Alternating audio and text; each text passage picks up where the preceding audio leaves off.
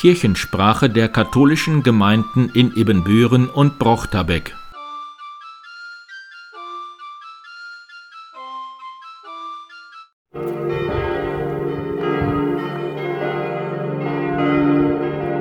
Liebe Zuhörerinnen und Zuhörer, ich stehe vor der Herz-Jesu-Kirche in Püsselbüren und möchte Ihnen auf meiner Reise an die Kirchtürme unserer Pfarrei dieses Geläut vorstellen. Ihr Diakon Eiden.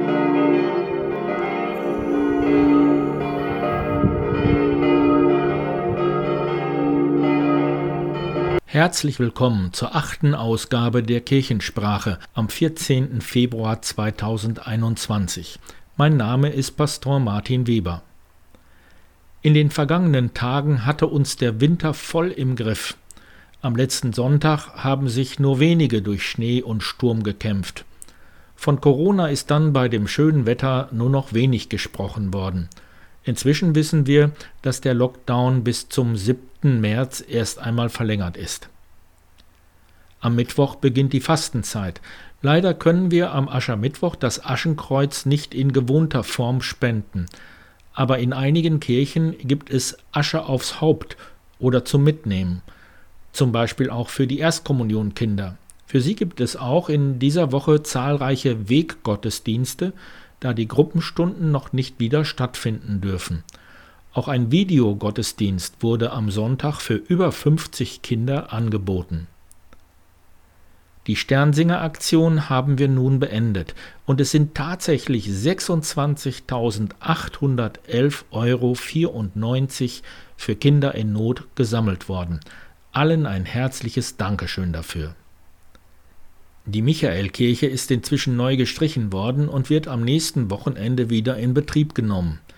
Dafür sind die Gerüste jetzt in der Herz-Jesu-Kirche in Püsselböhren. Auch dort wird angestrichen und es können dort erst einmal keine Gottesdienste stattfinden.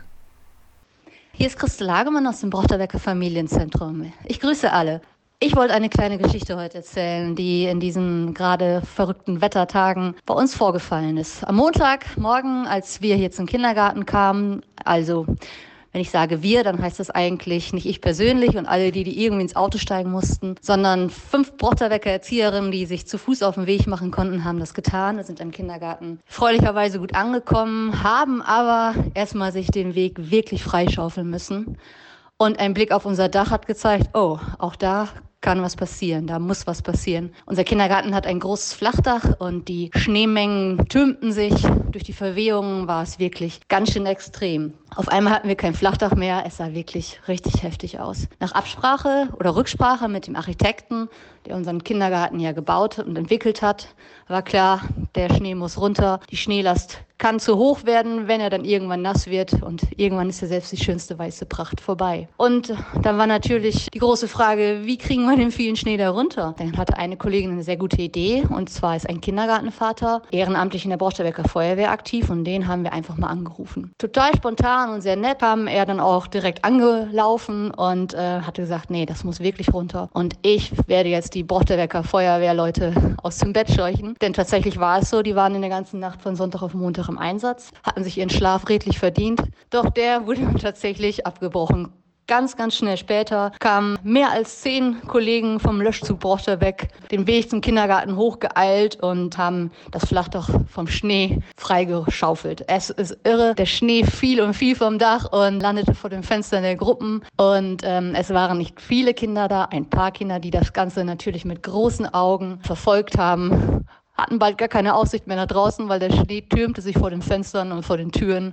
Ja, es war eine weiße Wand. Doch, Gott sei Dank, der Schnee war runter vom Dach. Die weiße Wand vor den Gruppentüren und Gruppenfenstern verschwand dann auch nach und nach. Und so haben wir jetzt hier eine kleine Hügellandschaft aus Schnee, die mittlerweile von den Kindern schon richtig mit viel Freude und tollen Ideen verspielt wurde. Unsere Feuerwehrmänner, denen unser wirklich großer Dank gilt für ihren super Einsatz, äh, haben wir nachher mit einem warmen Kaffee und vielen leckeren Keksen ein kleines Dankeschön gegönnt und haben uns noch nett unterhalten. Wir können nur sagen, wir haben einen, einen großartigen Einsatz erlebt. So funktioniert das auf dem Dorf und dafür sind wir sehr dankbar. Wir freuen uns, wenn diese kleine Geschichte ein bisschen Abwechslung gebracht hat und Freude gemacht hat. Wir wünschen allen alles Gute.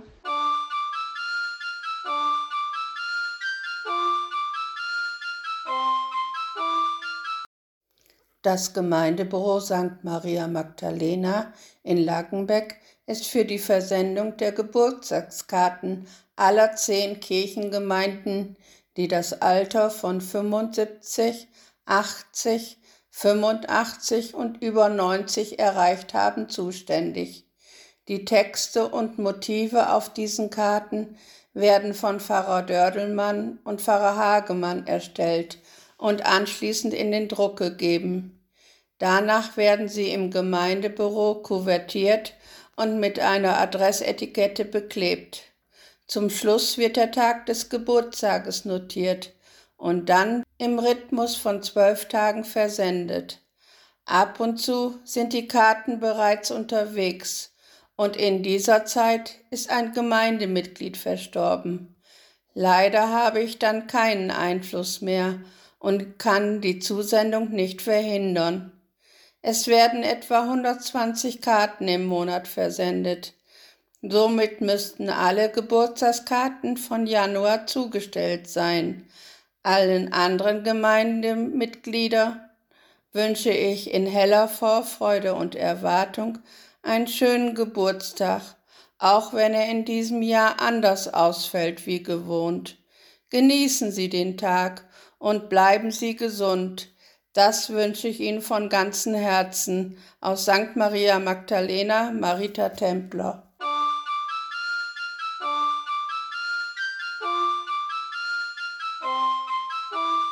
Hallo, mein Name ist Silvia Grallert. Ich bin Erzieherin im Familienzentrum St. Ludwig in Ippenbüren. Mit einigen Kindern aus der Corona-bedingten Notgruppe haben wir verschiedene Dingsterrätsel für Sie vorbereitet. Vielleicht haben Sie Lust mitzumachen und zu erraten, was die Kinder hier umschreiben. Viel Spaß dabei! Kinder erklären ein Dingster. Haben Fell, haben eine Zunge, eine Schnauze, hat einen Schwanz, hat Krallen, hat einen Kopf. Kann man mit spazieren gehen? Kann man nach draußen gehen? Kann man mit ihnen spielen? Es macht Wurf. Was ist das?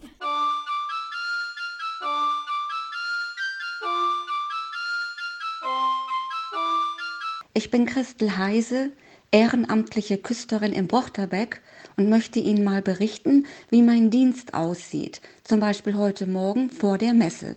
Die Messe beginnt um 8.30 Uhr. Ein bisschen könnte man sich fühlen wie eine Hausfrau, die morgens als Erste aufsteht und alles vorbereitet für die Familie. Als erstes schließe ich die Kirchentür auf. Dann mache ich Licht. Es ist eine Grundbeleuchtung. Ich tausche die Opferlichter aus, stelle also neue bereit. Ich bereite den Altar vor. Das heißt, ich lege auf den Altar das Kelchtuch, der Weinkelch wird darauf gestellt, das Korporale, eine Patene mit einer großen Hostie. Auf den Gabentisch kommen die Kännchen mit Wasser und Wein. Auch ein Handtuch für die Handwaschung, ein Gefäß mit Wasser für die Handwaschung für den Priester und auch das Desinfektionsmittel für den Priester. Das alles kommt auf den Gabentisch.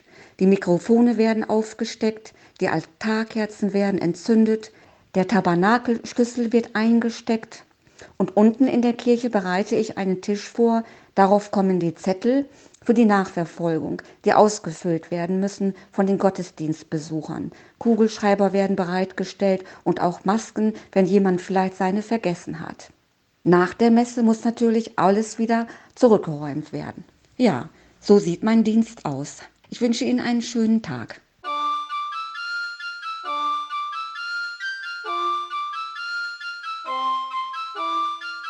Zum Schluss noch einen Beitrag aus einer Predigt von Hans-Dieter Mönninghoff in der Ludwigkirche. Berufene auf der Suche nach dem, was werden soll. Eine kleine Rabbi-Geschichte drückt das so aus. Ein junger Jude kommt zu einem Rabbi und sagt, ich möchte gerne zu dir kommen und dein Jünger werden. Da antwortete der Rabbi, gut, das kannst du, aber ich habe eine Bedingung. Du musst eine Frage beantworten, liebst du Gott?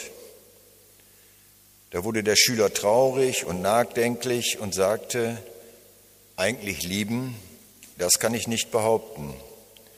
Der Rabbi sagte freundlich, gut, wenn du Gott nicht liebst, hast du Sehnsucht danach, ihn zu lieben. Der Schüler überlegte eine Weile und erklärte dann, manchmal spüre ich die Sehnsucht danach, ihn zu lieben, recht deutlich, aber meistens habe ich so viel zu tun, dass diese Sehnsucht im Alltag untergeht. Da zögerte der Rabbi und sagte dann, wenn du die Sehnsucht, Gott zu lieben, nicht allzu deutlich verspürst, hast du dann Sehnsucht danach, Sehnsucht zu haben, Gott zu lieben? Da hellte sich das Gesicht des Schülers auf und sagte, genau das habe ich. Ich sehne mich danach, diese Sehnsucht zu haben, Gott zu lieben. Der Rabbi entgegnete, das genügt. Du bist auf dem Weg.